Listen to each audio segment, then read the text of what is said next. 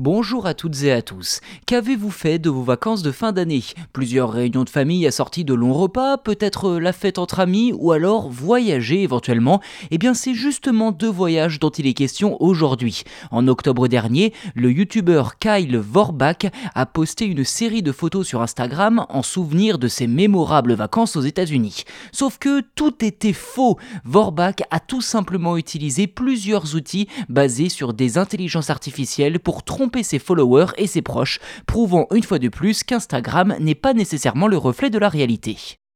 Ce n'est plus un secret, l'IA permet de faire absolument tout ce que l'on veut, que ce soit des deepfakes en remplaçant le visage d'une personne par une autre, comme c'est souvent le cas au cinéma pour rajeunir les acteurs par exemple, ou bien faire dire ce que l'on veut à une personne avec une voix synthétique, et même créer des textes et des images de toutes pièces. Et si vous combinez le tout, vous avez une arme de destruction massive pour des fake news.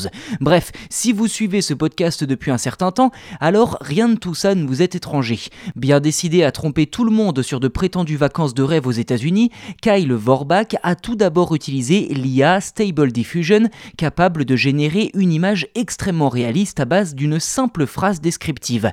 Ainsi, le youtubeur a généré plusieurs dizaines d'images de lui à New York, dans Central Park ou encore en mangeant une pizza, et même plusieurs clichés extrêmement réalistes le montrant aux côtés de l'acteur Ryan Gosling, rien que ça.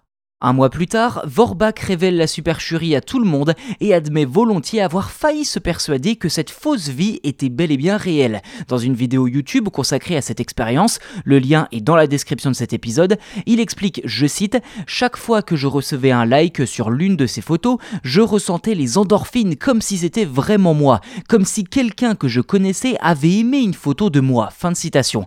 Quand on lui demande pourquoi il a fait ça, l'intéressé explique qu'il voulait montrer à quel on peut s'inventer une vie sur les réseaux sociaux et que ceux-ci peuvent vite être dangereux pour la santé mentale. Car pendant tout le mois durant lequel il a orchestré la supercherie, Kyle Vorbach se trouvait en fait dans la maison de ses parents. Voilà pour cet épisode, n'hésitez pas à vous abonner au podcast si ce n'est pas déjà fait sur votre plateforme d'écoute préférée, c'est gratuit et en plus de cela, eh bien vous serez les premiers informés lors de la sortie des futurs numéros, en espérant d'ailleurs que vous serez au rendez-vous pour 2023 et que cette nouvelle année soit encore meilleure pour Chose à savoir tech que 2022 et les années précédentes. Merci encore de votre fidélité et à très vite